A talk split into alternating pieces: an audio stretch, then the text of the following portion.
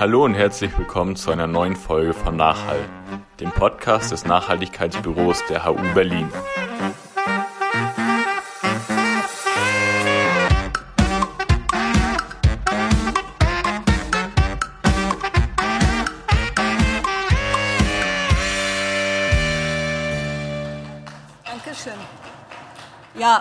Ähm, die Freude ist auch auf meiner Seite und äh, vor allem freue ich mich sehr, dass es in der, während der Klimastreikwoche ist, weil Wasser und Klima, das ist einfach nicht äh, zu trennen. Gerechtigkeit ist ja eher ein philosophischer Begriff und daher muss diese Vorlesung auch politisch sein. Das sage ich schon mal von vorne weg weil Gerechtigkeit lässt sich ohne Politik und politische Entscheidungen und aber auch Handeln des Einzelnen und Handeln der Gesellschaft ähm, nicht trennen. Da ich nicht weiß, welchen Hintergrund ähm, Sie alle habt oder ihr habt, äh, möchte ich eigentlich mal erstmal mit einem Grundsätzlichen anfangen und darüber sozusagen, damit wir wissen, über was wir eigentlich reden. Und ähm, wenn wir über, über Wasser reden, was, was meinen wir? Ähm, Wasser ist eine feste Größe, das ist eigentlich unveränderlich hier auf der Erde. Wir vermuten, dass es auch von außen gekommen ist über Meteoriten und alles bei der erdgeschichtlichen ähm, Entstehung. Und wir haben circa 70 Prozent der Erde ist mit Wasser ähm, bedeckt.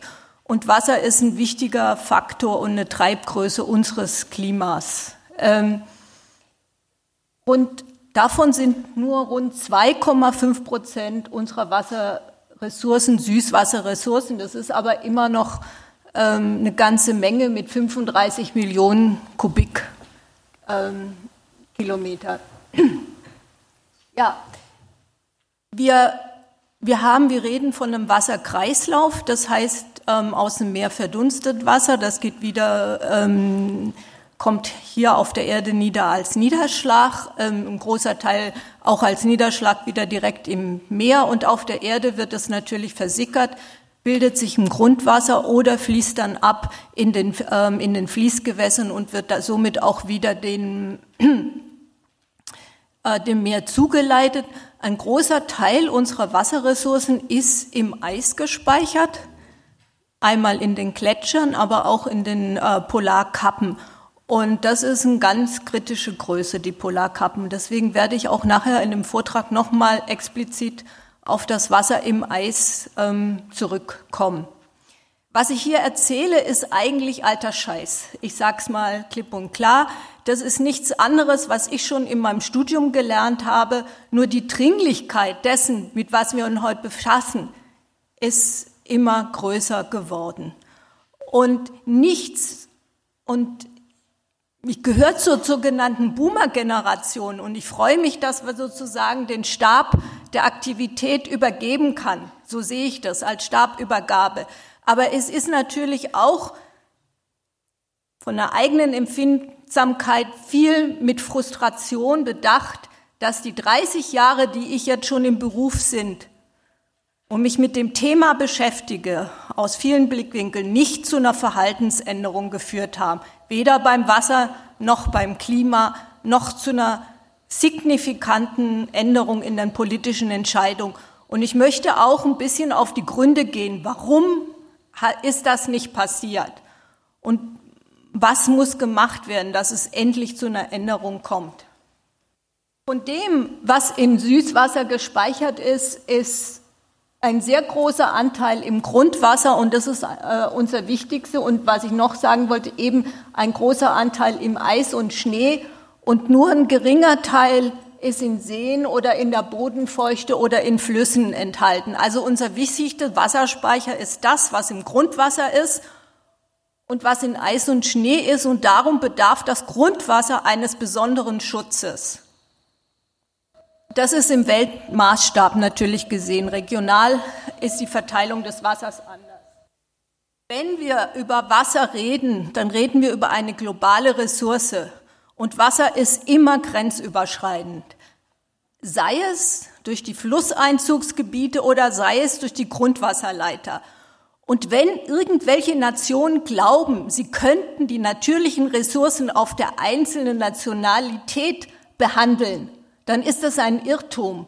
Wasser verlangt und schreit nach internationaler Koordination und internationalen Richtlinien.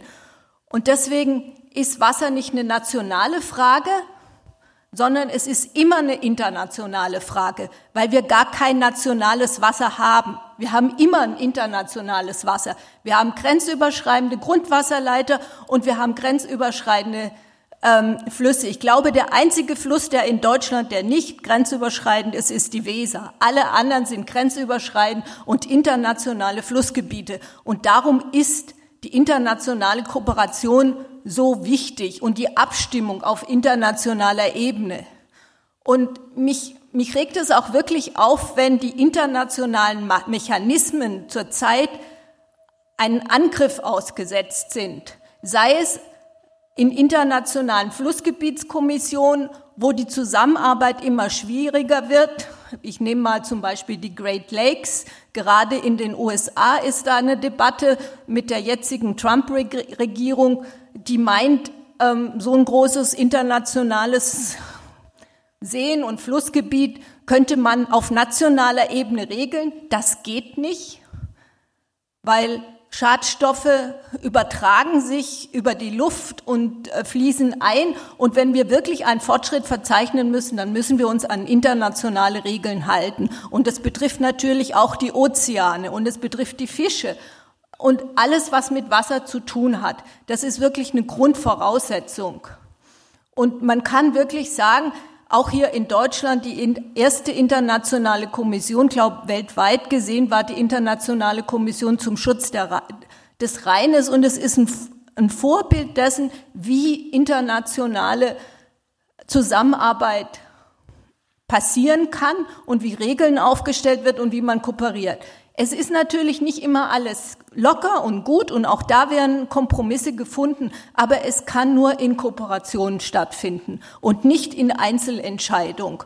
Und es gibt wichtige UN-Konventionen, die das regeln, äh, zum Beispiel über die Nutzung von nicht schiffbaren Gewässern, die regeln, dass man zu einem Ausgleich finden muss.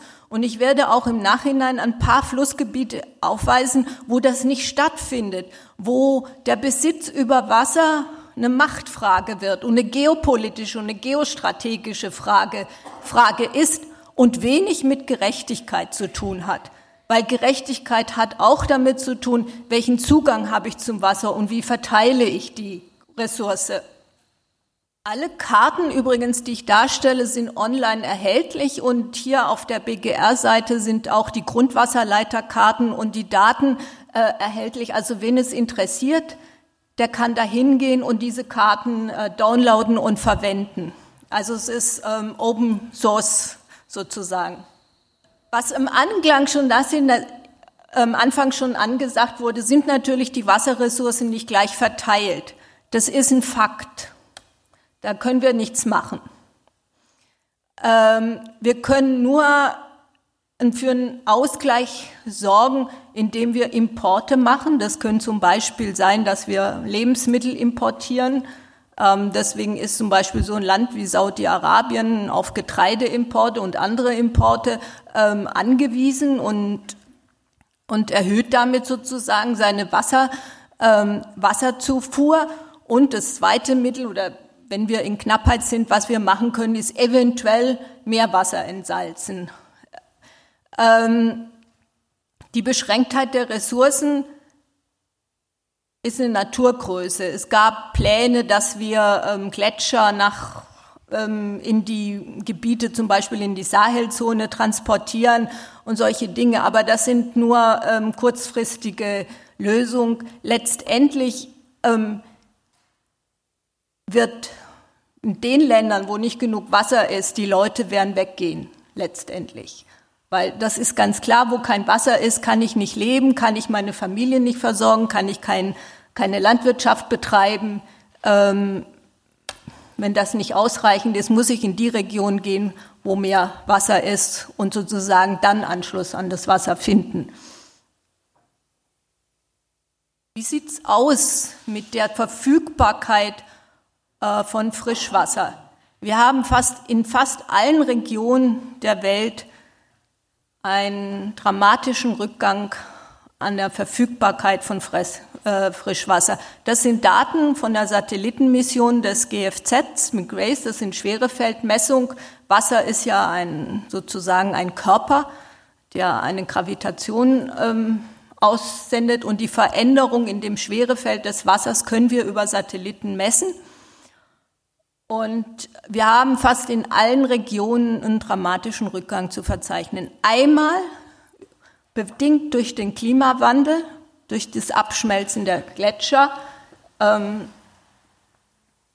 hier bei Greenland oder in ähm, Patagonien, ähm, also die, die Gletscher.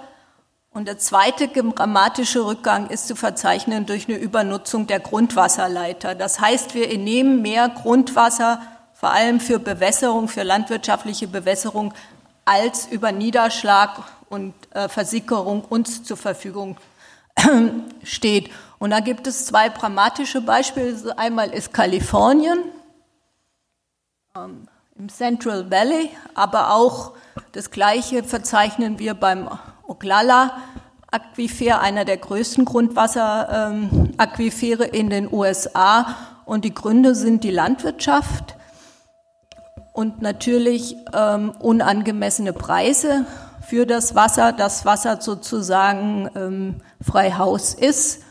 Und die zweite wichtige Region ist ähm, Asien, die Himalaya-Region, einmal bedingt durch das Abschmelzen der Gletscher im, im Himalaya und andere auch wieder über eine übermäßige Entnahme durch die Landwirtschaft. Und wenn wir den Himalaya betrachten, da sind dann Staaten damit verbunden, das ist China, das ist Indien, das ist Pakistan, das ist Afghanistan, das ist Bangladesch, die damit äh, verbunden sind.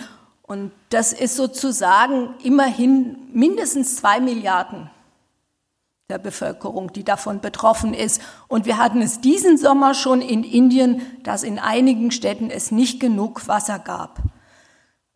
Und diese Aussage, dieser Trend wird sich verschärfen. Und ich bin eigentlich noch verwundert darüber, dass es bislang noch in dieser Region so einigermaßen friedlich ist.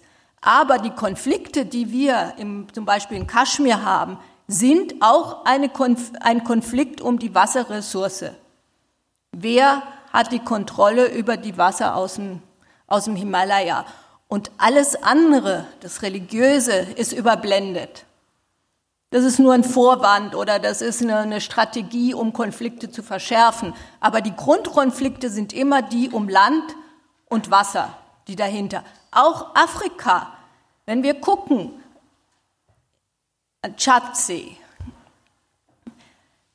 die ganze Problematik mit IS und Fanatismus, das sind alles Konflikte um Wasser, weil die Seen verschwinden, Grundwasser, Wasser steht nicht mehr für, zur Verfügung für die Nomaden und die Bauern kämpfen um die Ressource.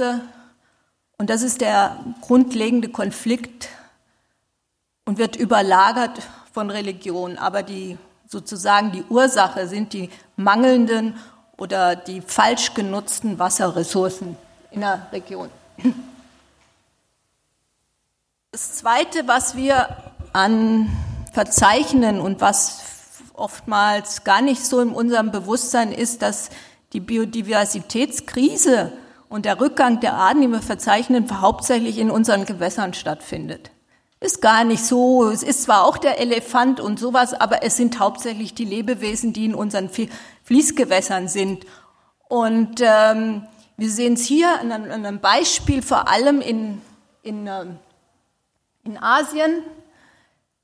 Ähm, dass es dazu einen dramatischen Rückgang der Biodiversität ähm, geführt hat. Ähm, Forschung darüber macht auch das IGB hier in Berlin, das Leibniz-Institut für äh, Binnengewässerökologie. Und ich kann nur empfehlen, also auch nochmal so eine Literaturempfehlung und eine Rechercheempfehlung, sich mal auf den Seiten vom IGB zu tummeln. Ähm, warum? Wie zu kam es zu diesem Diversität? Ja, ganz einfach. Es wurden Dämme gebaut. Und wozu wurden Dämme gebaut? Ähm, hauptsächlich Energiegewinnung und das zweite ist landwirtschaftliche Bewässerung. Und da kommen wir, wenn ich das Stichwort Energie mache, Energie und Wasser sind nicht zu trennen auf vielen Gebieten. Und wenn wir über nachhaltige Energien sprechen, dann denken wir immer, dann sagen wir, ja, Wasser, äh, Wasserenergiegewinnung aus Wasser ist regenerativ, das ist okay, das ist nicht okay. Das sage ich hier mit aller Deutlichkeit. Und ähm, der europäische Stör, nur als Beispiel, ist beinahe ausgerottet. Und er ist nicht ausgerottet wegen, auch wegen Überfischung und Kaviar, aber vor allem, weil Dämme gebaut wurden. Und es sind Wanderfische wie der Lachs und wie der Stör, die dramatisch zurückgegangen sind. Und wir, was den Lachs betrifft, eigentlich braucht er nicht mal sauberes Wasser, machen wir einen Riesenaufwand mit Fischtreppen und alles Mögliche und teilweise tun wir die in Lastwagen, damit die ähm, die Fische wieder sozusagen ihre natürlichen Wanderstrecken machen will. Und wozu? Weil wir Energie brauchen, weil wir die Fisch, weil wir die, äh, die Flüsse abgeriegelt haben. Und die zweite Folge der Abriegelung der Flüsse ist, wir haben eine massive Störung des Sedimenttransportes mit der Folge von Grundwasserabsenkung, Erosion von Küstenverläufen, gerade in Afrika oder auch im, im Mittelmeergebiet ist das, ist das dramatisch, diese Abbrüche, weil nicht genügend Sediment nachkommt. Und das ist eine zweite unterschätzte Gefahr, die mit den Fließgewässern System oder Zerstörung der Fließgewässersysteme verbunden ist.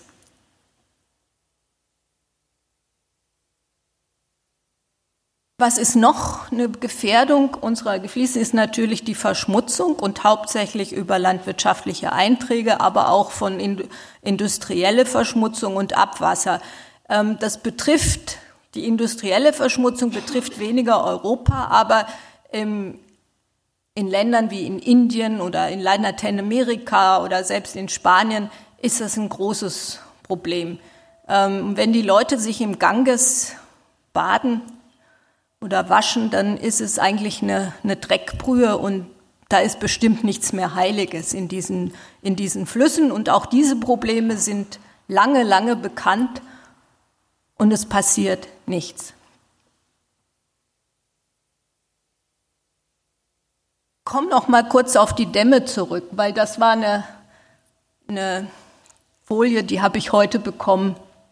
Und da habe ich gedacht, nee, das wollen wir doch noch mal zeigen. Wie sieht denn eigentlich, die Gefahr ist bekannt. Ähm, wie sieht denn eigentlich die Planung für Europa aus? Ist es ein Thema, was gegessen ist oder ähm, machen wir munter weiter? Und alles, ähm, was rot ist, sind geplante Dämme.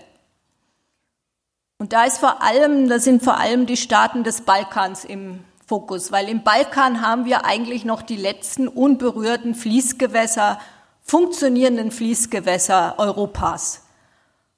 Und die Interessen sind immer die Interessen einer Baumafia und einer Energiemafia. Die lokale Bevölkerung wird oftmals nicht beteiligt. Und da, wo eine starke Korruption ist, ist auch die Wahrscheinlichkeit, dass ein Damm gebaut wird, sehr hoch. Und ich, ähm, Euronatur und ähm, Europe River Network ähm, setzen sich sehr für den Schutz dieser Fließgewässer ein. Und ähm, neben der Klimafrage ist da der Akt der Aktivität, diese letzten verbleibenden Gewässer vor der Verbauung zu schützen, sehr, sehr wichtig. Und wenn wir über die Energiefrage reden und, ähm, und sagen, ja, dann lasst uns Wasserkraftwerke bauen, weil sie ja nachhaltig sind und so etwas, dann kann ich nur sagen, nein, das sind sie nicht. Und auch kleine Wasserkraftwerke an kleinen Fließgewässern, da gibt es eine Studie des Umweltbundesamts dazu, die hat gezeigt, auch sie haben einen negativen Einfluss und eine negative Wirkung auf die Fließgewässer. Und sie sind nicht nachhaltig. Und das möchte ich hier nochmal ganz betonen. Und wenn wir über Klimawandel reden, dann, ich sage es nochmal, können wir das nicht vom Wasser trennen. Und wenn wir die Übernutzung, Übernutzung von Energie und Ausbau regenerativer Energieressourcen reden, dann müssen wir immer eine Gesamtbetrachtung von A bis Z machen.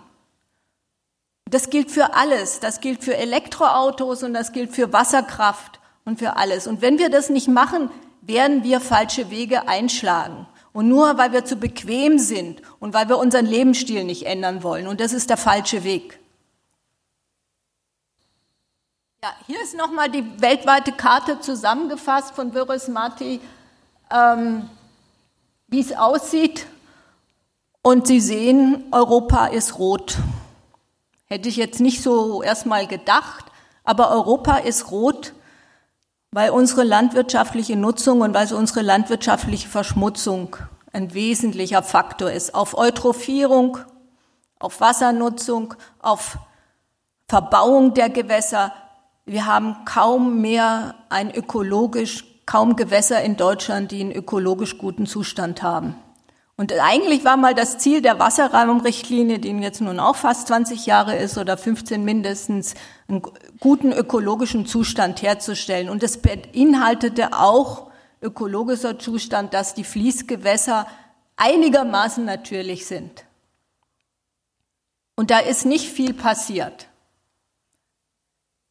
Und letztendlich wenn wir einen guten ökologischen Zustand eines Fließgewässers haben, dann haben wir auch einen einigermaßen ausreichenden Hochwasserschutz. Das möchte ich auch dazu sagen, weil Hochwasserschutz und Schutz vor Austrocknung oder Niedrigwasser ist immer der Wasserrückhalt in der Fläche. Das heißt, alle Maßnahmen, die den Wasserrückhalt in der Fläche unterstützen, sind gut. Die sind gut fürs Stadtklima, die sind gut für den Wasserhaushalt und die sind gut für die Landschaft. Dass ja Gerechtigkeit ist, und ich sagte, Gerechtigkeit ist ein philosophisches Thema, ähm, wollte ich doch mal kurz auseinanderlegen, was ich zumindest unter Gerechtigkeit verstehe oder was die Philosophen darunter verstehen. Ähm, Kant hat gesagt, Gerechtigkeit ist handle so, dass die Maxime deines Willens jeder zugleich das Prinzip einer allgemeinen Gesetzgebung gelten könnte. Ich habe Gerechtigkeit immer so verstanden, dass Gerechtigkeit das ist, was die Gesellschaft aushandelt und letztendlich in einem Gesetzbuch zum Beispiel niederschreibt. Aber es ist immer ein Prozess und ähm, das ist auch aufgenommen worden von den Gerechtigkeitsphilosophen, zum Beispiel John Rawls. Und nach Habermas entsteht Gerechtigkeit nicht durch übergeordnete Prinzipien, sondern durch den Konsens der tatsächlich Betroffenen. Und das heißt, Gerechtigkeit ist immer eine Verhandlungssache. Und man kann nicht Gerechtigkeit herstellen von Entscheidung von oben. Weil es wird immer Benachteiligte und Bevorzugte geben in jedem Ding. Und gerade in der Klimafrage und auch in der Wasserfrage, es wird Verlierer und, und Gewinner geben. Aber wie wir zu diesem Prozess des Verlierens und Gewinnern kommen, muss ein gesellschaftlich transparenter und offener Prozess sein und muss eine Diskussion sein, der alle zumindest mitnimmt und verstehen lässt, warum wir in so, zu so einer Entscheidung gekommen sind. Und erst dann kann es Gerechtigkeit geben. Und das betrifft natürlich auch alle Ressourcen. Und dieser Prozess der Verhandlung ist natürlich auch global betrachtet. Wir müssen darüber verhandeln, wie wir, im, wie wir weltweiten Maßstab mit unseren Ressourcen umgehen. Und es betrifft ja nicht nur die Ressource Wasser, sondern das betrifft auch alle anderen Ressourcen, die indirekt oder direkt die Wasserressourcen ähm, sind. Gerade Bergbau zum Beispiel. Unser Hunger nach bestimmten Erzen, Mineralien hat dramatische Auswirkungen auf die Wasserressourcen von Ländern. Ich nehme nur mal bei das Beispiel Gold oder Goldminien. Das ist ja selbst hier vor unserer Haustür in Europa, in, in Rumänien gab es mehrere Unfälle in Goldminien, die zu einer Verseuchung geführt haben oder gerade in Brasilien. Gold wird natürlich genutzt in, in unser aller Handys. Das heißt, da sind wir wieder beim Wasser. Unsere Konsumverhalten hatten direkten Einfluss auf den Zustand unserer Wasser auch global betrachtet. Und wenn wir über Energiewende nochmal ein Wort und alle schreien jetzt nach Elektroautos, dann kann ich sagen, tut mir leid. Das ist nicht umweltfreundlich. Das ist ein Mythos, der da in die Welt gesetzt wird. Alleine über die Rohstoffe, die wir brauchen, so ein Elektroauto zu bauen, das wird eine Verschärfung der Wassersituation bewirken, weil diese Rohstoffe in Ländern gefördert werden, wo die Umweltstandards täglich verletzt werden. Wenn ich sagte, das ist alles alter Scheiß, was ich hier vortrage, 1998 habe ich im Umweltbundesamt gearbeitet und da gab ich eine Studie vergeben und die hatte sich genannt Nachhaltige Wasserwirtschaft in Deutschland. Da sollte mal festgelegt werden, was verstehen wir eigentlich unter Nachhaltigkeit? Und es gab ja schon immer in der Gesetzgebung zwei wichtige Prinzipien und das war das Vorsorgeprinzip und das Polluters Pay Prinzip. Und wenn wir das Vorsorgeprinzip ernst nehmen würden, dann hätten wir eigentlich kein, kein Problem. Und das Vorsorgeprinzip und das Polluters Pay Prinzip ist eigentlich in unseren Gesetzen festgelegt. Warum klappt es nicht? Wir haben noch andere Prinzipien dazugenommen in der Schule, das Regionalitätsprinzip, das heißt, möglichst regional wirtschaften und die Bewasserung auf der, in einem Rahmen halten.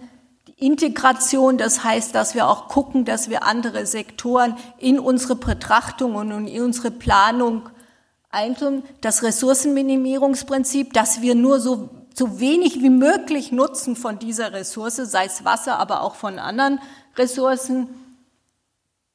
Quellenreduktion, das ist klar, dass wir gar nicht erst die Entstehung von, dass wir die Verschmutzung am Ort der Quellenentstehung schon vermeiden. Und was ganz wichtig ist, alles, was wir planen und tun, muss dem Reversibilitätsprinzip unterworfen werden. Das heißt, Zukünftige Generationen müssen die Möglichkeit haben, unsere Entscheidung wieder zu, wieder, zu widerrufen. Und wenn wir bei dem sind, dann wird dieses Prinzip verletzt, weil wir das nicht mehr reversibel machen können. Wenn wir einmal die Entscheidung getroffen haben, einen Fluss niederzubauen, dann treffen wir diese Entscheidung für zukünftige und nachfolgende Generationen. Und es kostet einen immensen Aufbau. Aufwand, Dämme wieder abzubauen. Im Übrigen gilt das auch für die Atomkraft. Es ist auch so eine Technik, die fast nicht von der Entscheidung her nicht reversibel ist. Wenn man Abwasser, Abfallbehandlung von Atomenergie betrachtet. Und ich denke, das Reversibilitätsprinzip müsste eigentlich immer die Maxime unseres Handelns sein. Welche Indikatoren gibt es, Gerechtigkeit einigermaßen zu messen? Und da sind die paar schlaue Leute gekommen und sagen, das ist unser Wasserfußabdruck, der ein Maß dafür ist, wie viel Wasser wir verbrauchen. Und dieser Wasserfußabdruck setzt sich zusammen aus all dem Wasser, was enthalten ist von den Konsumgütern, die wir nutzen und die wir verbrauchen. Das sind nicht nur landwirtschaftliche Güter, sondern zum Beispiel auch, wie viel Wasser wird verbraucht, wenn ich mir ein Kleidungsstück kaufe. Und ich kann Ihnen sagen, das ist eine ganze Menge. Und ich komme nachher nochmal zur Baumwolle zurück an einem Beispiel und welche Folgen das hat.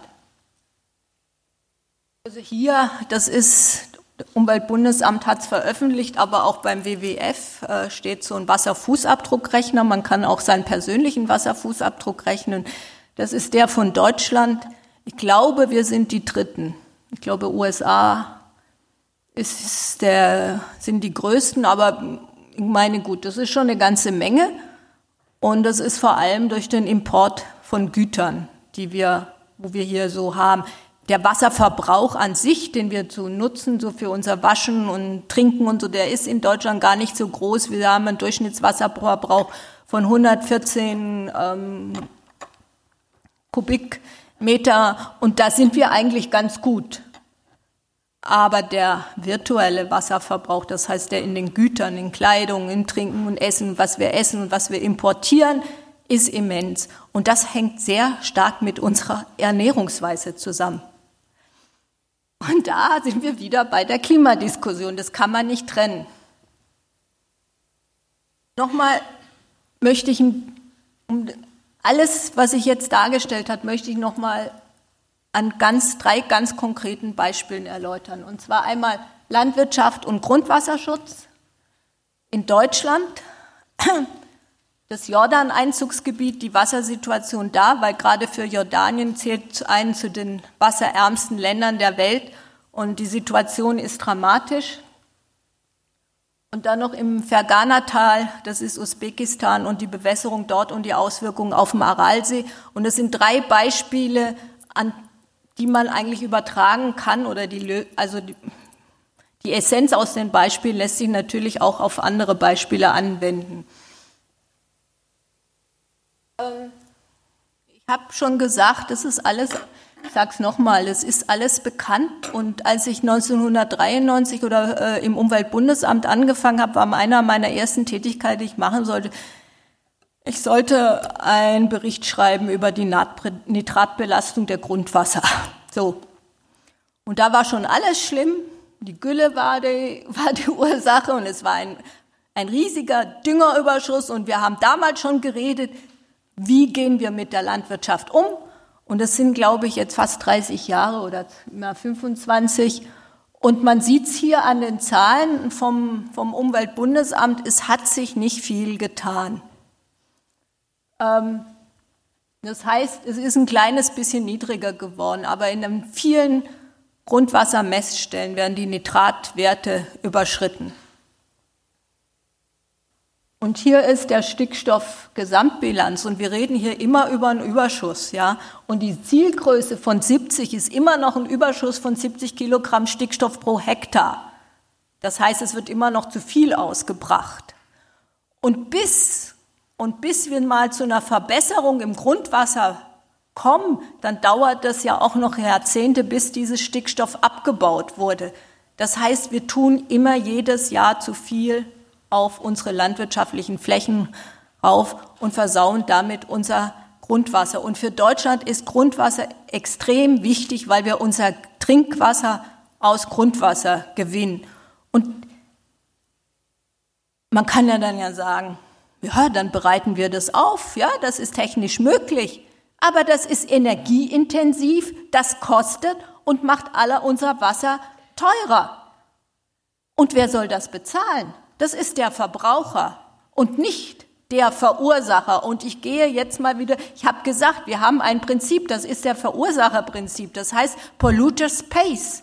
Und das wird im Falle der Landwirtschaft nicht berücksichtigt. Das wird einfach liegen gelassen. Und eine zweite Sache ist die, warum kommt das? Das ist der Viehbesatz. Und gerade in Regionen wie die Weser, die sehr hohe Nitratwerte im Grundwasser haben. Wächter, Kloppenburg, vor allem Schweinehaltung ist da ein Hauptfaktor, ist ja viel zu hoch. Und was dann kommt, das war auch 1993 schon bekannt und hat sich aber auch immer noch verschlechtert, ist, wie, als ob wir noch nicht genug Gülle hätten, wir importieren sie auch noch. Und warum? Naja, weil auch das Holland ist klein oder Niederlande ist ja nicht so ein großes Land und die haben ein bisschen viel Schweine und ein bisschen viel Tiere und naja, dann müssen sie halt die Gülle, weil sie sie nicht mehr ausbringen wollen, woanders hinbringen. Und wo bringen sie es aus? Im Nachbarland Deutschland. Und wo hauptsächlich? Fechter. Es kommt da noch da oben drauf. Aber wenn wir eine nachhaltige Landwirtschaft hätten, dürfte das gar nicht passieren. Das heißt, es müsste das entsorgt werden, so viel die Fläche vertragen kann. Das heißt eine Begrenzung der Viehgrößen. Und wenn wir eine Begrenzung der Viehgrößen hätten und der Ställe, dann hätten wir auch sozusagen eine ethischere Landwirtschaft, wenn man denn unbedingt Fleisch essen muss.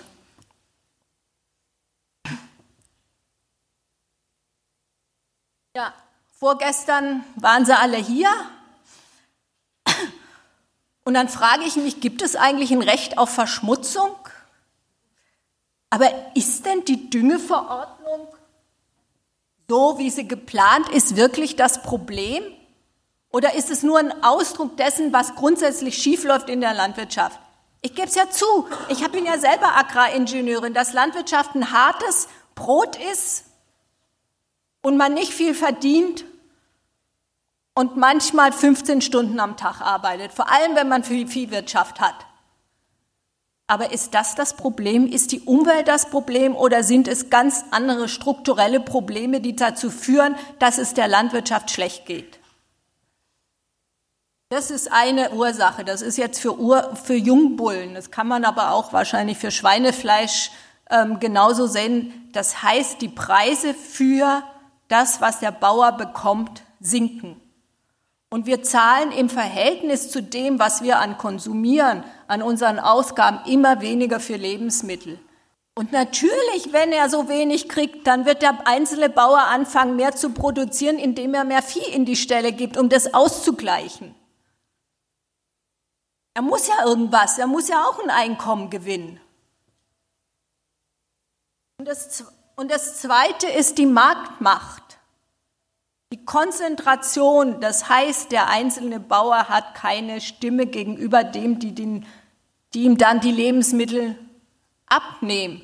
Und das hat wieder zu tun mit unserem, mit unserem Verkaufverhalten. Es ist einerseits die Marktmacht und andererseits, bei wem kaufen wir ein?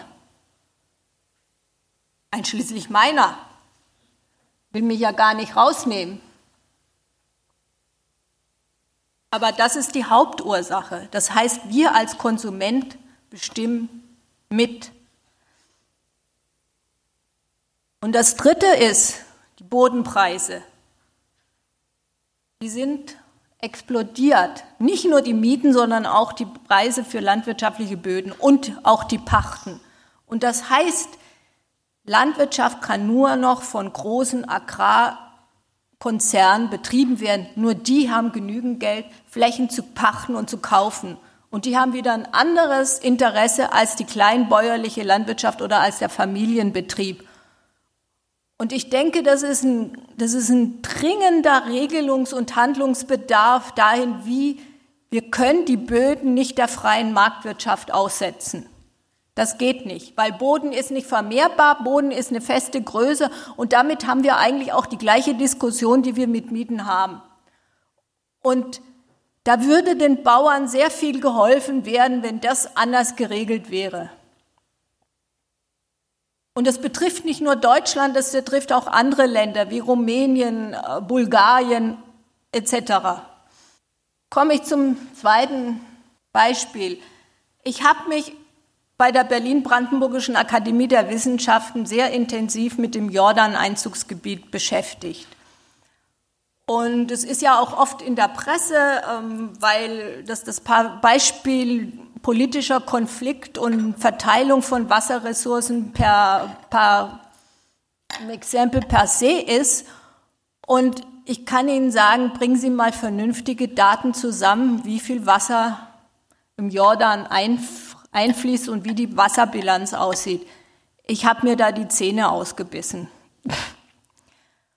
Und ähm, das liegt hauptsächlich daran, dass ähm, die Zahlen, die Jordanien liefert, Mythos sind. Die werden schön gerechnet, weil um die Situation nicht ganz so dramatisch darstellen zu lassen. Und ich weiß, die TU an der TU Berlin gibt es ein Forschungsvorhaben, um endlich einmal die Statistik von Jordanien und Jordanien Einzugsgebiet aufzufassen. Ich sage nur, na viel Glück damit, weil die BGR sitzt da schon seit 20 Jahren und die wissen es auch noch nicht, wie viel jetzt Grundwasserleiter sind und wie viel die Entnahme sind und alles. Und damals schon für ein Jordan-Einzugsgebiet ist ein Defizit zu verzeichnen. Ich habe gedacht, da wird es einen großen Aufschrei geben und die Leute werden mir die Zahlen um die Ohren schreien. Nichts passiert, gar nichts. Also nee, gehe ich mal davon aus, dass es einigermaßen korrekt ist, was sich da zusammengefasst hat. Mit der unter Voraussetzung, dass ich sage, dass die jordanischen Zahlen Mythos sind und sich an keine Regelung halten, wie Wasserstatistiken aufgefasst sind. Das ist jetzt die Wassernutzung für Israel. Die Hauptnutzung in dem Gebiet ist, ob das Jordanien, die Westbank oder alles ist, ist die Landwirtschaft. Die Nutzung über Haushalt oder sozusagen die Steigerungsraten in Haushalt werden damit verursacht durch das Bevölkerungswachstum. Wir haben es in diesen Gebieten mit steigenden Bevölkerungs, in allen Ländern steigen die äh, Bevölkerung. Und selbst wenn man spart, wenn man eine steigende Bevölkerungszahl hat, wird im, in der Summe mehr Wasser verbraucht. Ähm, die Industrie bleibt auch einigermaßen gleich, also es ist da nicht so, in Jordanien ist auch nicht so viel Industrie zu verzeichnen. Der Jordan fließt ins Tote Meer. Was denken Sie, was das ist?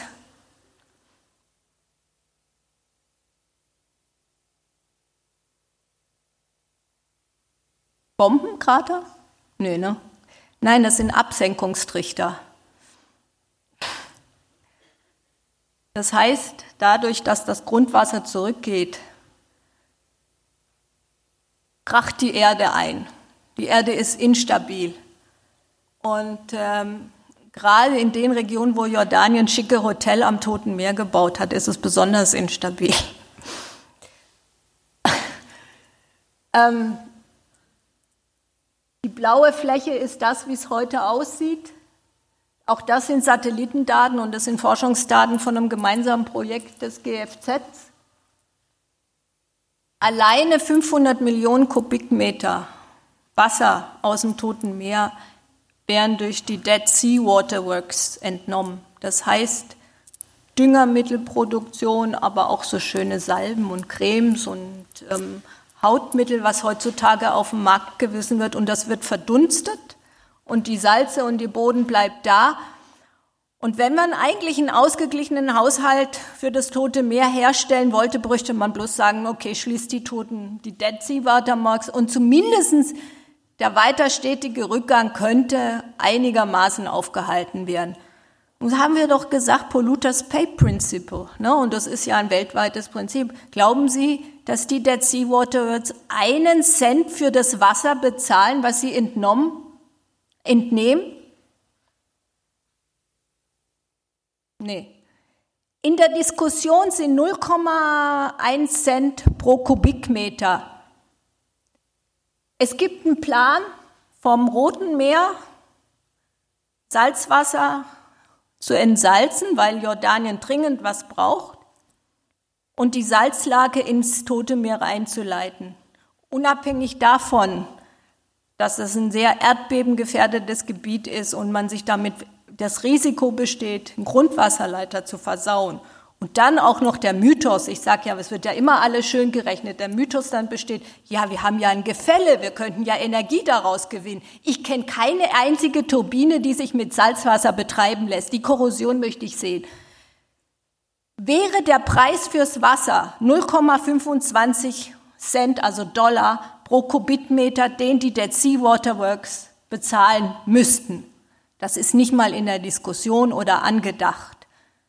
Aber die Weltbank hat Studien finanziert zur Finanzierung, also zur Machbarkeitsstudien dieses Projektes.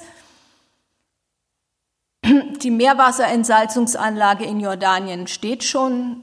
Ich glaube aber noch nicht, also ob der Kanal um Salzwasser ins Tote Meer reinzulaufen, da bin ich zweifelhaft, weil wer soll denn die Kosten bezahlen?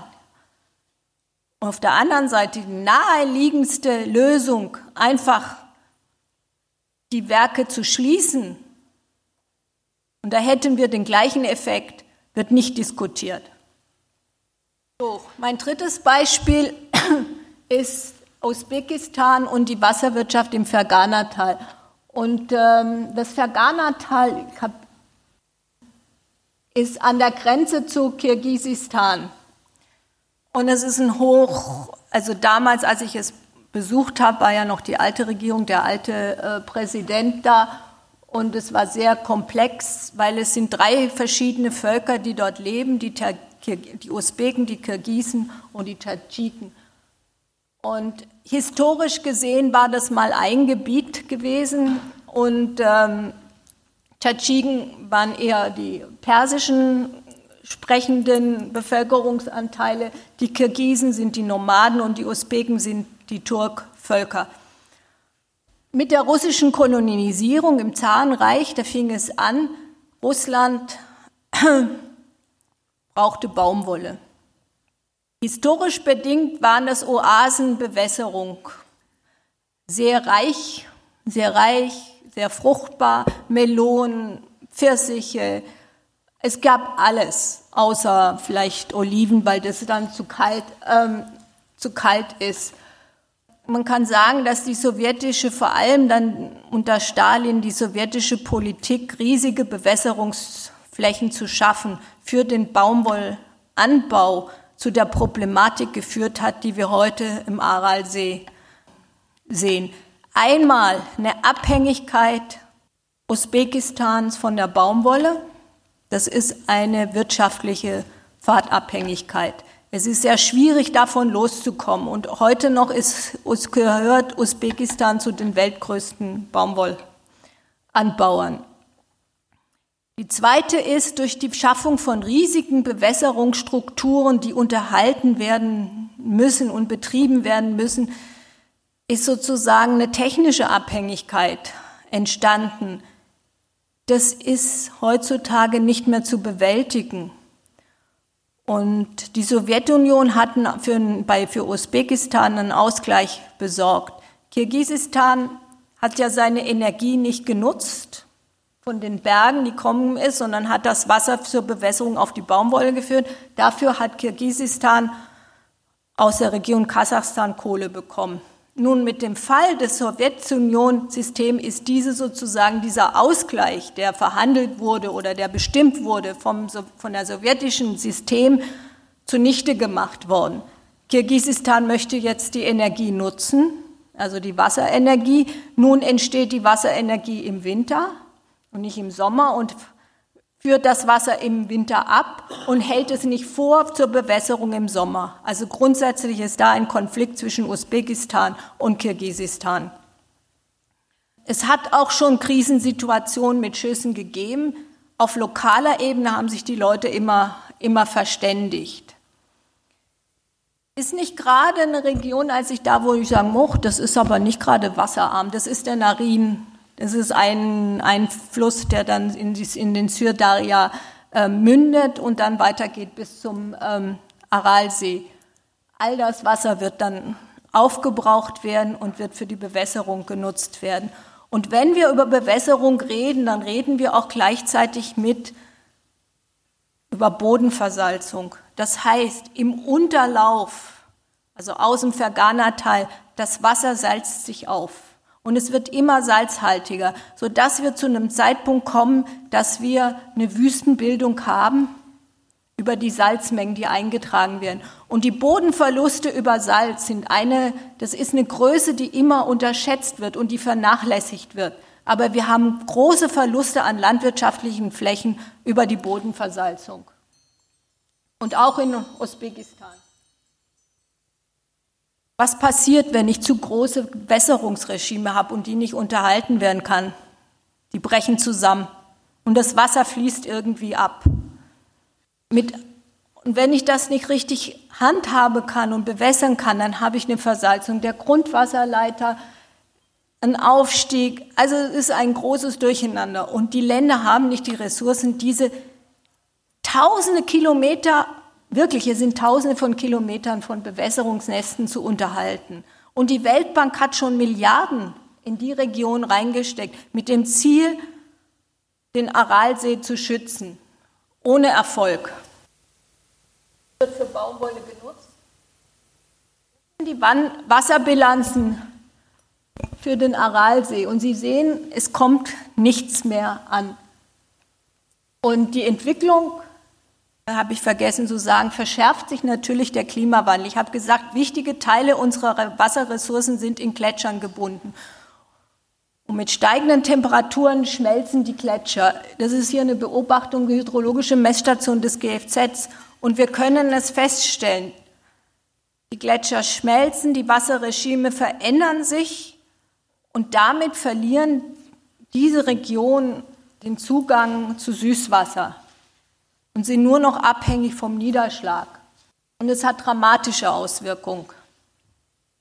Jetzt der Aralsee.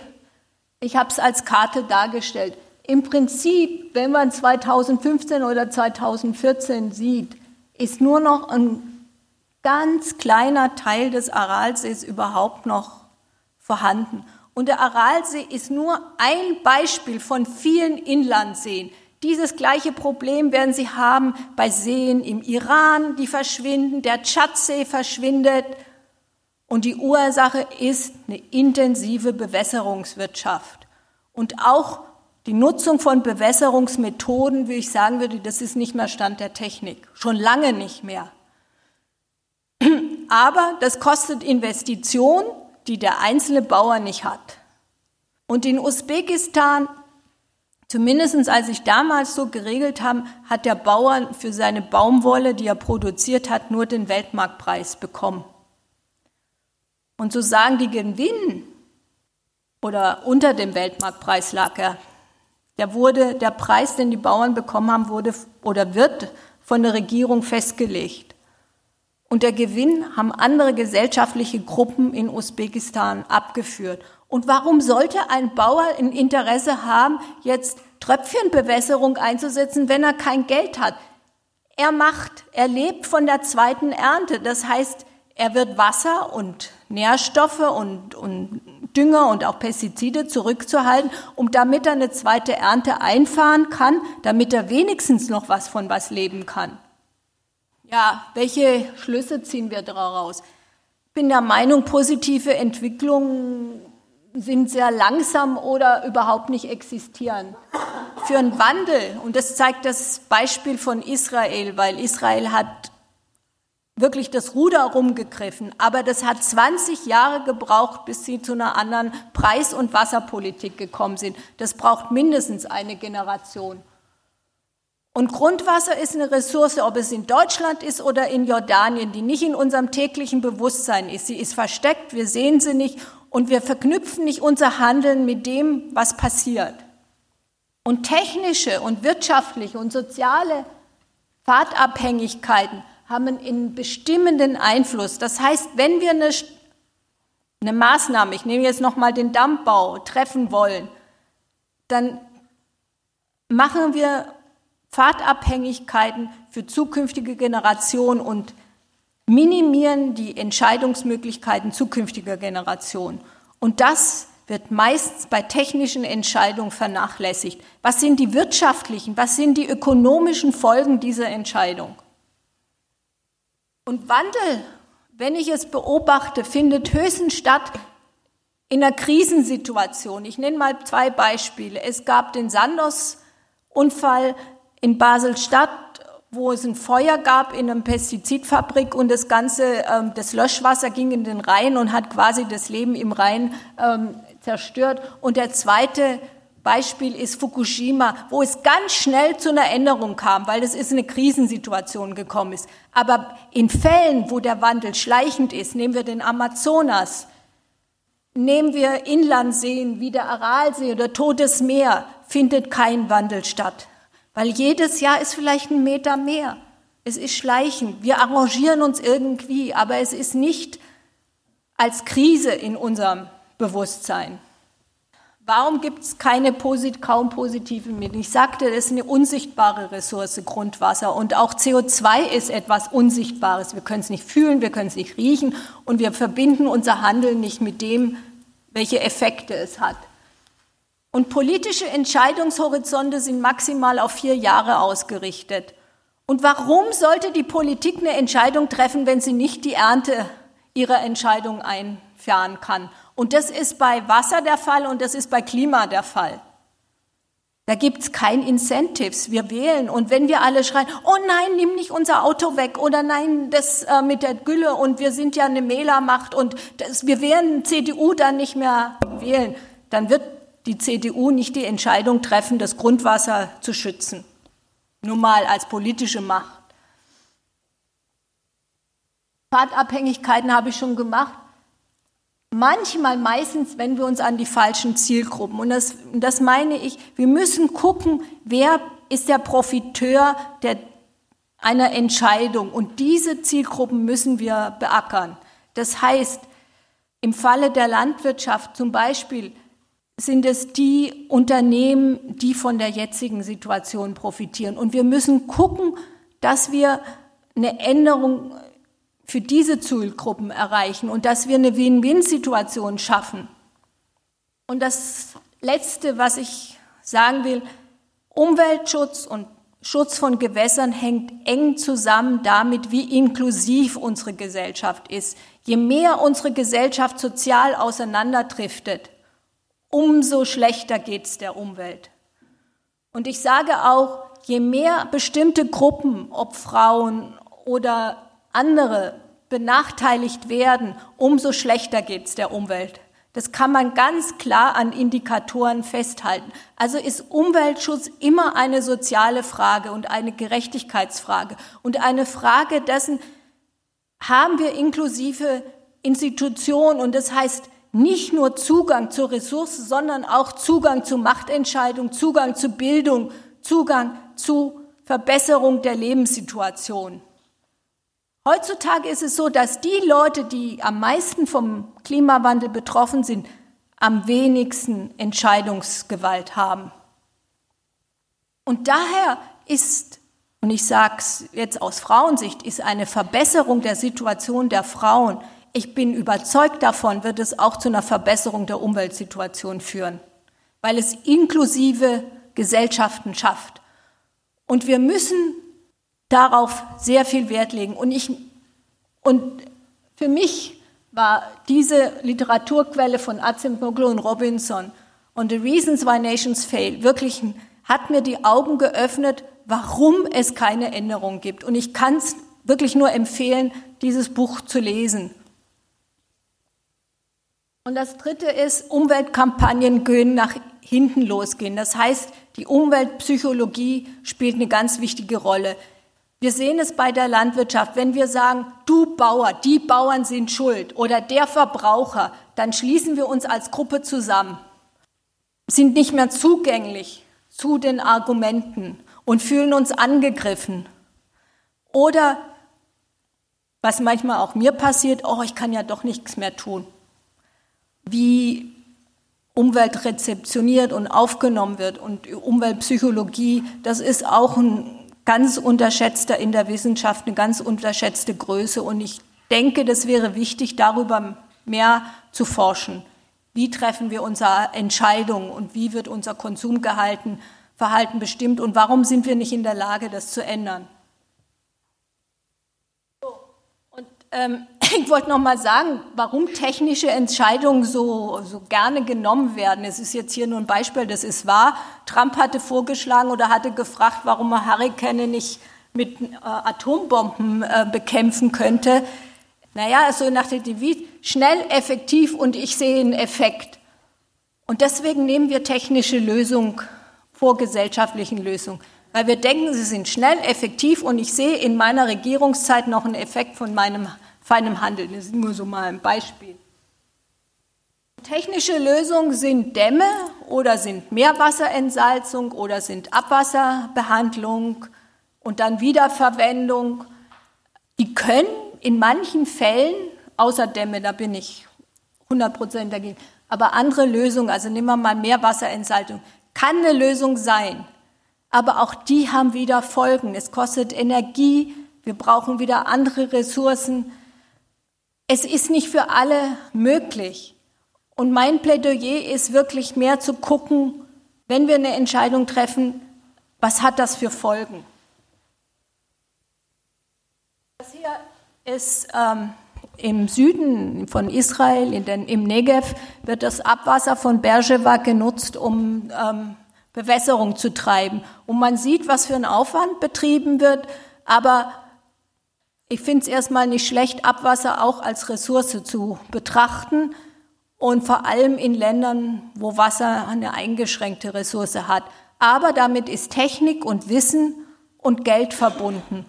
Und es wird nicht immer klug eingesetzt und es bestehen viele technische Anlagen, die dann verfallen, weil die Ressourcen nicht da sind oder weil sie an Bedarf vorbeigebaut wurden.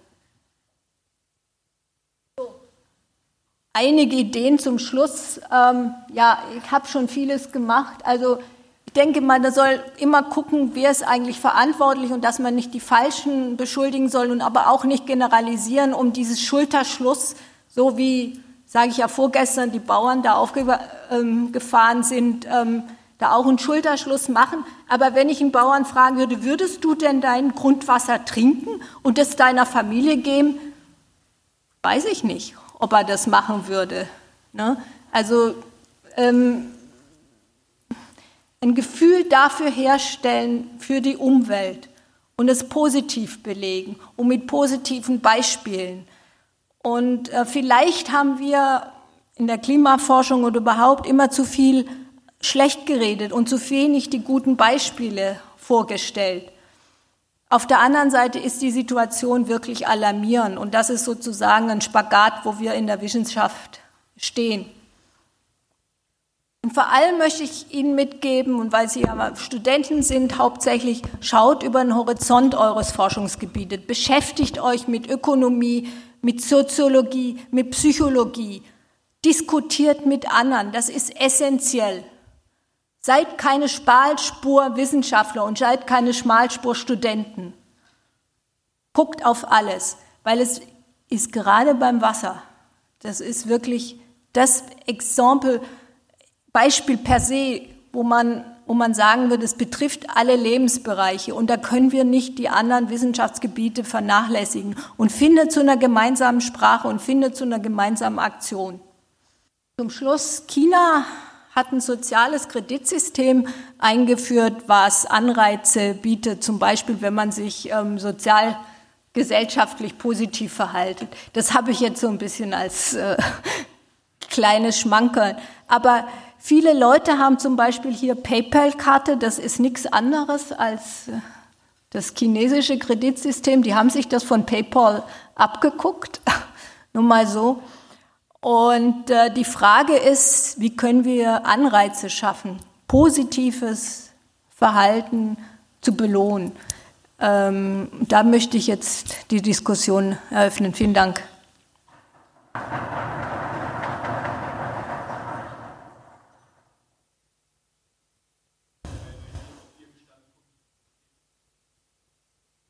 Na, also sagen wir mal, von, von den Leuten, die sich damit beschäftigt haben, mit den Studien im Umweltbundesamt und äh, zum Beispiel die Fließgewässerökologen, ist es, ist, es ganz, ist es ganz klar.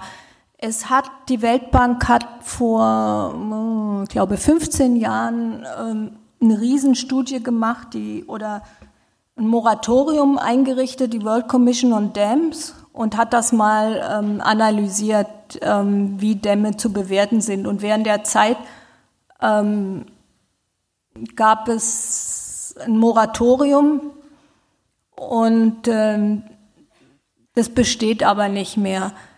Und die, ähm, die meisten Dämme sind sehr negativ. So. Und aus folgenden Gründen. Dämme werden in Regionen errichtet, wo erstmal die Bevölkerung nichts davon hat. Das heißt, die Energie wird geliefert für die städtischen Zentren, aber die ländliche Bevölkerung ist damit verbunden, ist damit betroffen in wo wir heute reden davon. Also sei es für wirklich Megastaudämme Brasilien oder in Afrika. Und ähm, die Leute verlieren Land, Ressourcen, sie werden umgesiedelt. Ähm, und die Flussdurchgängigkeit habe ich gezeigt und die Beispiele sind klar und deutlich, äh, was die Biodiversität hat und aber auch was die Sedimente hat. Natürlich haben diese Länder, wenn man China betrachtet oder Brasilien oder Indien betrachtet, einen enormen Energiehunger. Es ist auch verständlich, dass diese Länder sagen, wir möchten euer Wirtschaftsniveau erreichen, euren Lebensstandard. Aber um sich anzugleichen, heißt das eben auch, wir können, unsere Gesellschaft kann nicht weiterhin so, wie sie ist, als Modell für die Welt funktionieren. Und ich glaube, die World Commission on Dam ist wirklich ein Gremium gewesen und die Berichte, und ich empfehle allen diese Berichte, die ja auch ähm, unter der World Commission on Dam ähm, online sind, ähm, genau zu studieren. ähm, weil die Umweltbewegung sich darauf eingelassen haben. Es hat aber leider nicht zu einer Änderung des Verhaltens oder der Finanzierungspolitik geführt. Auch da China als unabhängiger Finanzier aufgetreten ist. Das heißt, die, ein großer Teil der Mittel wird heutzutage nicht mehr über die Weltbank finanziert, sondern über direkte Kredite, die China vergibt. Und ich möchte ein Beispiel nehmen. Zum Beispiel baut Äthiopien einen Damm auf am Nil und äh, Ägypten springt gerade im Quadrat, weil der Nil die Lebensader und die Lebensressource ist. Und wir nehmen die Türkei mit, äh, mit ihren Staudämmen. Da ist Euphrat und Tigris betroffen. Und da in allen Fällen sind es Hotspots der Konflikte. Und die drehen sich auch um die Wasserressourcen. Ich bin der Meinung, dass es andere Möglichkeiten gibt, Landwirtschaft zu betreiben und andere Quellen hat. Und gerade in vielen Ländern wie in der Türkei sind die, ist die Solarenergie, ist die Geothermie, das sind Ressourcen, die viel zu wenig erschlossen, erschlossen wurden. Wir müssen da nach Alternativen ähm, schauen und es kann nicht nur die Wasserkraft sein weil es ist, es ist mit äh, Wasserkraft, ist in diesem Kontext mit, mit Umsiedlung verbunden. Die, die Talsperren an sich sind Emittenten vom Methan, das heißt, sie haben auch wieder einen negativen Einfluss auf das Klima. Das spielt, das spielt eine Rolle und die Schäden sind irreversibel. Wenn wir gesagt haben, unsere Handlungen, wenn wir d'accord sind, dass unsere Handlungen reversibel sein sollten, dann sind Dämme irreversibel. Wir können sie nicht zurückbauen, vor allem nicht diese Megastaudämme, um die wir von, um denen es geht. Die Forschung ist dabei und es gibt zum Beispiel an der TU München auch Forschung, die andere Kraftwerke, Wasserkraftwerke äh, plant und konzipiert und es gibt erste äh, sozusagen Studien, ein Kraftwerk zum Beispiel in die Turbine in den Fluss direkt zu setzen und anders zu bauen, die weniger schädlich sind. Also ich glaube, da wäre auch eine Unterstützung der Forschung nötig für Alternativen und das wäre der Weg. Also Beispiele gibt es schon. Die müssen nur, die müssen nur finanziert werden und sie müssen umgesetzt werden und dass sie auch mal in der Realität zu betrachten sind. Also ähm, ganz konkret, die, ähm, ich glaube, die Oh, die Umweltstiftung klagt gerade ähm, gegen Nordrhein-Westfalen, gerade wegen der Nitratbelastung. Ähm, und da wird es ähm, wegen Inaktivität der Regierung, weil sie die Grundwasserleiter nicht schützt, weil wirklich an allen Messstellen die, die Nitratwerte äh, über, über, überstiegen werden. Und werden wir sehen, was, was, was daraus kommt was daraus folgt. Ähm, das Zweite ist, die EU-Kommission hat ein Verfahren gegen Deutschland. Und wenn wir das nicht umsetzen, dann werden wir wirklich täglich eine ganze Menge Schotter bezahlen müssen an die EU, die wirklich ja dann, damit könnte man andere Sachen machen. Ja, da, da sind wir einfach auch in der gesetzlichen Pflicht, die Richtlinien, die europäischen Richtlinien umzusetzen. Die Parlamente haben dem zugestimmt, das deutsche Parlament haben dem zugestimmt, die Länder haben dem zugestimmt. Da führt kein Weg vorbei.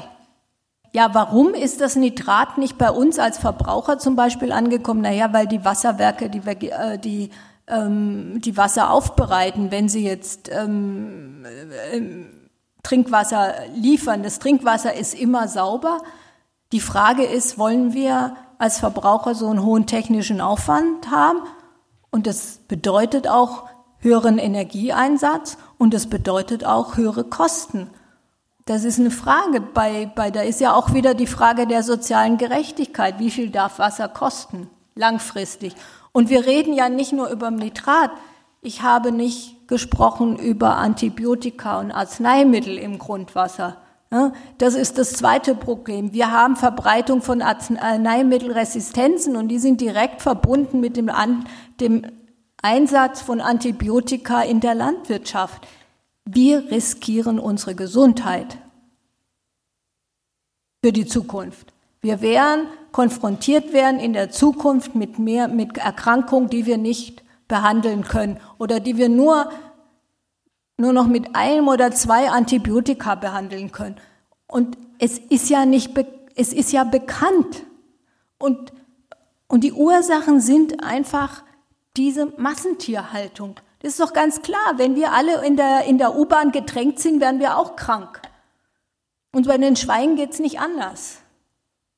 Und auch den Schweinen hilft frische Luft, um gesund zu bleiben, sage ich es jetzt mal so, wenn man unbedingt Fleisch essen muss. Und ab und zu mal schmeckt es ja auch. Aber ähm, ja,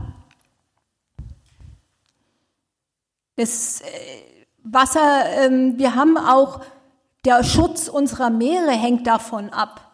Wir haben ja nicht nur den Eintrag der Nitrat und der Euphro Eutrophierung, sondern wir haben ja auch Algenblüten in der Ostsee und in der Nordsee und es hängt damit an durch den Nährstoffeintrag.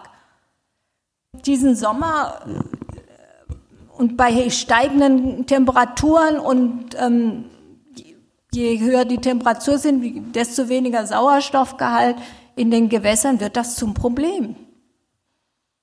Und wenn wir dann wieder beim Klimawandel sind, viele Nährstoffe, Sauerstoffverbrauch, hohe Temperaturen, nochmal ein geringerer Sauerstoffgehalt, dann haben wir wieder eine Verstärkung des Systems. Äh, ich sage ja, ich könnte eine ganze Woche über Wasser reden. Also das ist ja.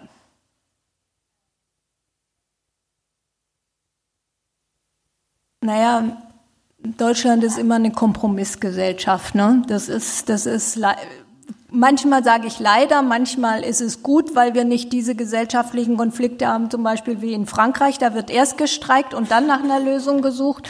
Das ist in Deutschland ähm, andersrum. Aber sich an Recht und Gesetz zu halten, sollte ab und zu mal doch wieder ins Bewusstsein gebracht werden, sag ich. Und äh, ich bin wirklich gespannt, wie die Gerichte entscheiden werden. Und ähm, dann kommt es eben auch darauf an, ja, wie Wahlen ablaufen, wer, äh, wer die Mehrheiten ähm, bekommt. Und das ist, äh, die Entscheidung werden an der Wahlurne getroffen, wie unsere Zukunft aussehen wird. Und ähm, klar, aber jeder Kompromiss, ich war gestern in einer, in, einer, in einer Tagung zur Arktis, jeder Kompromiss, der heutzutage vonstatten geht, geht immer zu Lasten der, der Umwelt. Und mit dem Klimapaket ändern wir nichts. Da haben wir das Ruder nicht rumgerissen. Und ich denke, wir, wenn wir morgen auf der Straße sind, müssen wir der Politik auch sagen, habt doch endlich mal keine Angst, Politik zu machen, die darf auch wehtun und die muss wehtun. Wir können nicht die verlangen nach der Devise, wasch mir einen Pelz, aber mach mich nicht nass. Das geht nicht. Es wird Verlierer und es wird Gewinner geben. Und wir werden uns einschränken müssen. Aber wenn es den Leuten klar ist und wenn sie ihnen bewusst sind und wenn sie was Positives dafür erhalten, ich denke, dann werden die Leute auch mitmachen. Und ich sag's mal so, wenn, die, wenn, wenn Willy Brandt sich hätte verschrecken lassen durch einen Franz Josef Strauß mit seiner Ostpolitik und ich gesagt hätte, klar gesagt hätte, er hat eine Vision und er zieht es jetzt durch, dann hätten wir wahrscheinlich heute immer noch nicht den Fall der Mauer. Und mit der Umweltpolitik muss es so sein. Es muss durchgesetzt werden. Es gibt keine Alternative. Und es sind keine Kompromisse in diesem Maße möglich, so wie sich die Bundesregierung das vorstellt. Weil wir alle Klimamodelle und alle Prognosen, die wir, ich sage ja, ich bin 30 Jahre im Geschäft. 1900, ich glaube 1998 hat das, das Potsdam Institut für Klimafolgenforschung eine, eine Studie vorgestellt, wie Brandenburg aussehen wird, wenn der Klimawandel kommt. Und da war von einer Versteppung die Rede. Und damals habe ich gesagt, ach komm, so schlimm wird's nicht werden. Die letzten zwei Sommer sage ich, naja, könnte schon sein, dass hier mal Zebras durch die Pampa hoppeln. Also das heißt, wir sind in unseren Studien bislang nicht widerlegt worden. Im Gegenteil, wir müssen immer sozusagen die Messlatte hochlegen. Das heißt, es ist schlimmer, als wir uns denken. Es geht schneller, als wir uns denken oder was wir gehofft haben. Und wir können nicht mehr mit dem Prinzip Hoffnung verfahren. Wir haben 30 Jahre verdödelt. Das sage ich in allen Bereichen. Ja.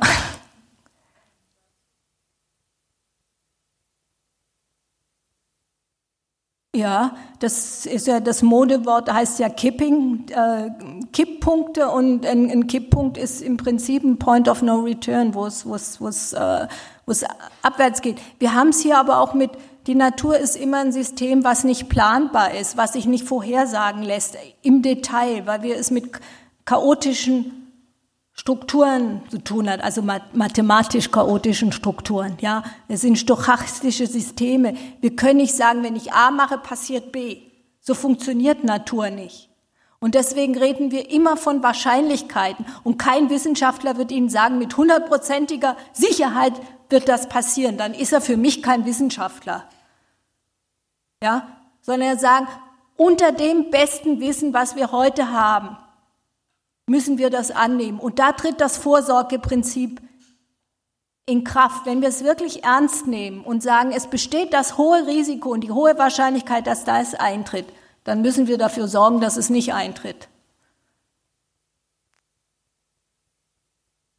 Also ich, ich wollte Sie eigentlich nicht entmutigen. Ich habe einen 13-jährigen ich habe einen 13-jährigen Sohn und ich stelle mir jeden Tag die Frage, was bringe ich ihm bei und, und, und wie handle ich. Ne? Und, und uns Menschen zeichnet auch aus, dass wir, ähm, dass wir, also die Hoffnung, die, die wir haben und dass wir ändern können. Aber leider ist es eben so, dass wir gerade bei so komplexen Systemen und vielleicht ist der Mensch in seinem, wie er denkt und nicht gemacht hat, wirklich in langfristig zu denken, 100 Jahre im, in einer gesellschaftlichen System, sondern er handelt erst, wenn er es wirklich fühlt. Ne?